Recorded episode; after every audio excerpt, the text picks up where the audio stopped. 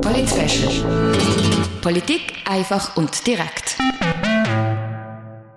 Es ist Sonntag, der 1. Oktober, und das ist der politische Wochenrückblick mit folgenden Themen. Gewesen.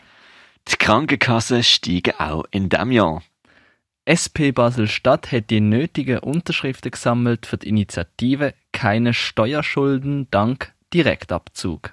Die Kosten für die Wahl wir für den potenziellen Nationalratspräsident und der Ständeratspräsidentin ganz reden. Die Regierung stellt ihre Klimaschutzstrategie zum Erreichen von Netto Null vor. Am Dienstag hat der Bundesrat Alain Berset die Erhöhung der Krankenkassenprämie mitteilt. Das Fazit, es wird teurer. Im Kanton Basel-Stadt steigt die Prämie um 3,9 Prozent an und im Basel-Land gar um 7 Prozent. Dass unser Gesundheitssystem immer wieder teurer wird, hat verschiedene Gründe. Unter anderem, dass die Medizin Fortschritt macht und so mehr Krankheiten behandelt. Was aber auch Kosten verursacht. Weiter lebt die Bevölkerung in der Schweiz länger, was zwar gut ist, aber je länger die Menschen leben, umso höher sind die Kosten für das Gesundheitssystem. SP sieht als treibender Faktor für die Prämienteuerung auch der Wettbewerb, in dem sich die Krankenkassen befinden. Darum fordert SP schon seit langem Einheitskasse. Somit könnte man bei der Werbung, der Verwaltung und von der Kälte bei der Krankenkassenchefs sparen.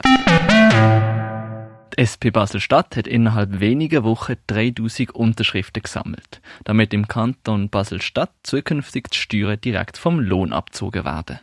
Der Gedanke hinter der Initiative ist, dass so Menschen von der Verschuldung bewahrt werden. Denn laut plusminus.ch werden knapp 20.000 Betreibungen pro Jahr von der Steuerverwaltung Basel-Stadt eingeleitet. Heißt, dass faktisch jede vierte Betreibung wegen Steuerschulden erfolgt.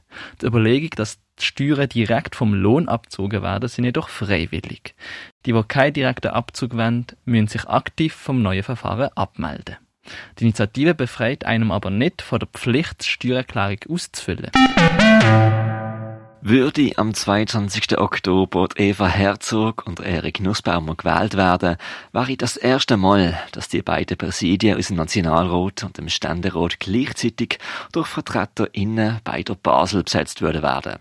Das soll gefeiert werden. Aber die gemeinsame Vier, von der Eva Herzog, Vertreterin aus Basel-Stadt und dem Erik Nussbaumer, Vertreter aus dem Baselland, kostet einiges. Baselland und Basel-Stadt wollen 480.000 Franken ausgeben für die Vier. Das kommt nicht bei allen gut an.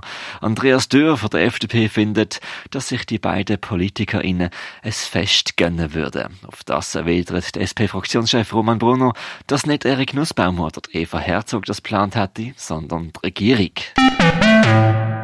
Das Stimmvolk in Basel hat im 2022 entschieden, dass Basel-Stadt bis im Jahr 2037 netto Null erreiche.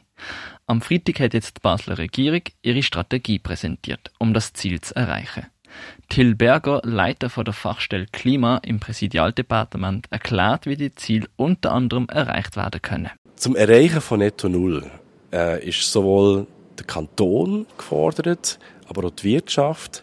Die Bevölkerung ist dort gefordert, wo es darum geht, zum Beispiel, ähm, wenn es um eine Neuanschaffung von einem Auto geht, äh, oder wenn es um Mobilitätsentscheidungen geht, wie man das macht, ähm, dass man das äh, klimafreundlich macht und wir als Kanton, wir müssen die Optionen schaffen. Wir müssen die Optionen schaffen, dass man sich klimafreundlich kann bewegen kann. Das Auto ganz aus Basel-Stadt verschwinden ist jedoch nicht der Plan. Im Verkehr ist es wichtig, dass wir Wahlmöglichkeiten schaffen. Es gibt kein ähm, Verbot von Autos. Ähm, das ist sicher nicht die Idee. Wir möchten es attraktiv machen, dass man umsteigt. Also wenn man muss Auto fahren, dass man elektrisch Auto fährt. Und äh, dass aber auch durch den Ausbau von der aktiven Mobilität, von den Velowegen zum Beispiel, äh, aber auch vom öffentlichen Verkehr, äh, dass man dort halt dann die entsprechenden Rahmenbedingungen schafft, dass die Leute ähm, automatisch umsteigen, weil das die praktischere und die günstigere Lösung ist.